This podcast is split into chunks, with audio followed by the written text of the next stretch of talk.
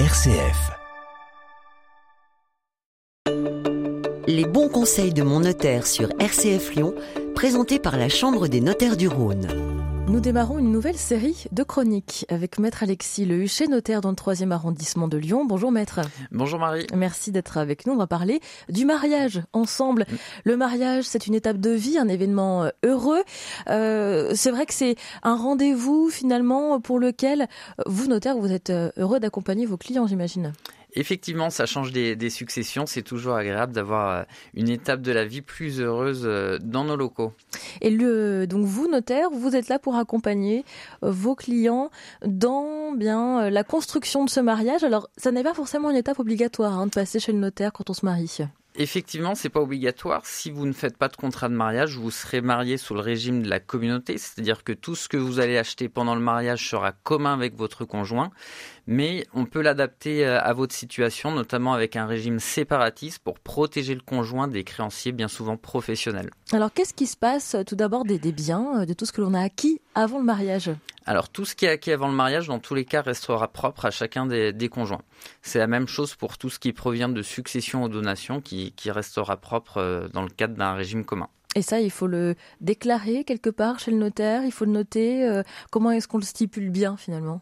Pas forcément, il n'y a pas d'obligation. Alors, soit effectivement, si vous faites un contrat de mariage, on peut le, préciser, mais de toute façon, ça sera les dates euh, d'acquisition qui compteront pour, pour justifier de, sa propriété antérieure. Est-ce qu'on peut déterminer euh, a, posteriori finalement euh, de, de, de, permettre à, au conjoint d'être propriétaire aussi euh, à 50% du bien que j'ai acquis auparavant Oui, tout à fait. Vous pouvez euh, tout à fait euh, indiquer ça dans votre contrat de mariage justement pour l'adapter pour que ce bien devienne, euh, devienne commun. Alors justement, ce contrat de mariage, pour le réaliser, il faut prendre rendez-vous avec son notaire. Ça prend du temps pour le, le, le créer. C'est presque du sur-mesure en fait, au cas par cas. Alors c'est du sur-mesure, après ça peut être fait assez rapidement puisqu'au final on rencontre les clients, on fait le point sur leur situation personnelle et après on adapte ce contrat de mariage euh, en fonction, mais dans les pièces euh, à fournir et dont on a besoin pour la rédaction, au final c'est surtout euh, les extraits d'actes de naissance que vous avez lorsque vous vous mariez puisque c'est la mairie en a besoin, donc après ça peut être mis en place assez rapidement. Et donc, euh, qu'est-ce qui se passe? Qu'est-ce qu'on y marque dans ce contrat? Et jusqu'où on peut aller finalement dans la, euh, dans, dans, la réalisation de ce contrat? Comment est-ce qu'on peut l'adapter finalement et ben encore une fois, c'est vraiment du, du sur-mesure. Tout va dépendre de, de, la situation. Bien souvent, les chefs d'entreprise prendront un, encore une fois un régime séparatiste hein, pour euh, se protéger des créanciers, protéger son conjoint, pour pas qu'on puisse euh, venir lui saisir son patrimoine. Et après, pour la communauté, j'ai fait par exemple récemment euh, une personne qui avait un gros patrimoine, le conjoint moins, et à ce moment-là, effectivement, on a fait un apport à communauté hein, pour rendre commun une grosse partie des biens. Comment est-ce que ça se passe concrètement aujourd'hui? Quelle la proportion euh, du type de mariage que vous accompagnez? Alors, nous, en proportion, on fait beaucoup de séparation de biens puisque c'est surtout l'intérêt du contrat de mariage puisqu'encore une fois, si vous ne faites rien, vous êtes sous le régime de la communauté.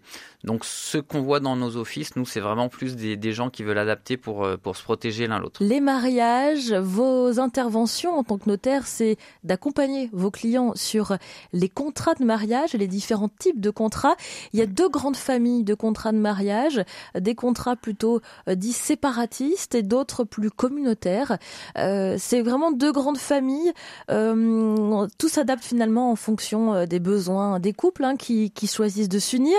Si on choisit euh, un contrat de mariage plutôt séparatiste, qu'est-ce que ça engendre finalement? Donc en, séparation de biens, encore une fois, le, but et le, gros avantage de ce contrat, c'est de bon la séparation des patrimoines, une protection du conjoint, puisque effectivement chacun a son patrimoine. Ça veut dire aussi qu'on peut pas aller saisir les créanciers professionnels ne peuvent pas saisir le patrimoine de l'autre.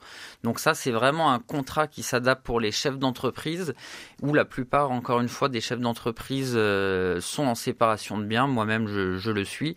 Donc c'est vraiment la protection, surtout des dettes professionnelles peuvent arriver à des, des gros montants. Et donc ça, c'est pour éviter hein, que cela empiète finalement sur le privé, en voilà, quelque sorte. tout à fait.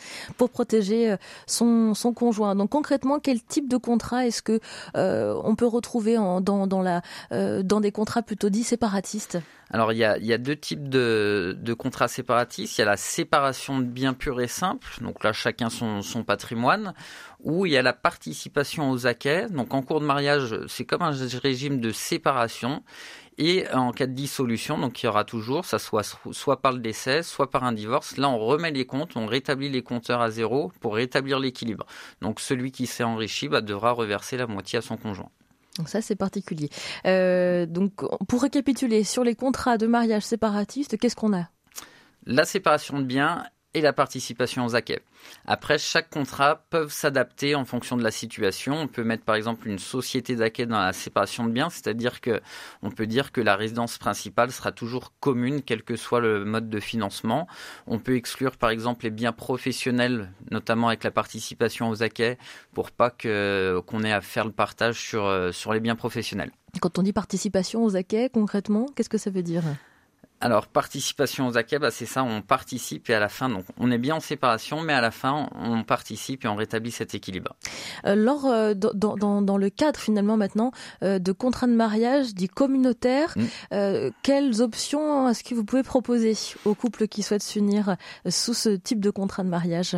Alors donc deux options possibles. Le premier c'est la communauté de biens réduite aux acquets qui est le plus classique. Je le rappelle c'est le régime légal donc c'est-à-dire c'est vous serez sous ce régime si vous ne faites pas de contrat de mariage où là donc tout ce qui a été acquis avant le mariage reste propre, tout ce qui est acquis pendant le mariage sera commun. Et après, euh, l'intérêt de faire un contrat de mariage pour la communauté de biens, c'est l'adapter. Encore une fois, on peut rapporter à la communauté des biens qui étaient propres pour les pour qu'ils deviennent communs. Et ça, il faut le faire euh, chez le notaire. Voilà. Donc ça, c'est par le, le, contrat de mariage.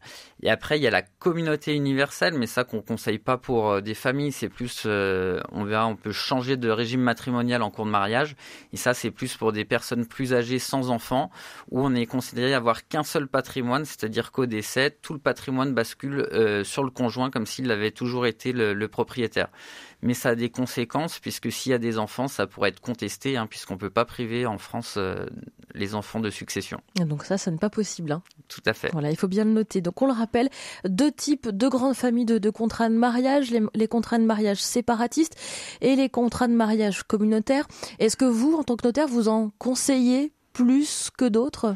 Donc nous, c'est surtout les, la séparation de biens, enfin les, les, contrats séparatistes qui sont conseillés, puisqu'encore une fois, c'est vraiment de l'adapter à la situation. Et bien souvent, c'est des personnes euh, chefs d'entreprise ou autres qui viennent nous voir, qui ont un réel intérêt, puisqu'à défaut, euh, à défaut de contrat de mariage, vous êtes sous le régime communautaire, donc là, il n'y a pas forcément besoin de, l'adapter, sauf encore une fois pour ses apports euh, à communauté de biens. Donc vous le disiez tout à l'heure, on peut changer au cours de sa vie euh, son contrat de mariage, son régime matrimonial? Voilà, on peut tout à fait changer de régime matrimonial en cours de vie. Alors avant, il fallait attendre deux ans après le mariage pour le faire. Maintenant, on peut le, faire dès qu'on veut.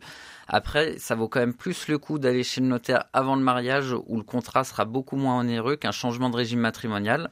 Parce qu'en cas de changement de régime matrimonial, il faut liquider et partager les biens, donc avec les droits de partage qui peuvent, euh, être euh, élevés. Voilà, en cas de, en cas de contrat séparatiste. Voilà, séparatiste, ou même si vous passez de la communauté à la séparation, bah justement, il faut faire le partage de, vos biens. Et c'est là où ça peut s'avérer onéreux. Merci beaucoup, Maître Alexis Lehuchet, pour votre éclairage sur le mariage et les contrats de mariage que l'on peut choisir lors d'une union et qu'on passe devant le notaire. Nous parlerons ensemble prochainement de la protection du concubin avec vous. Merci beaucoup. Merci à vous. C'était la chronique Les bons conseils de mon notaire. Plus d'infos sur le site chambre-rhône.notaire.fr.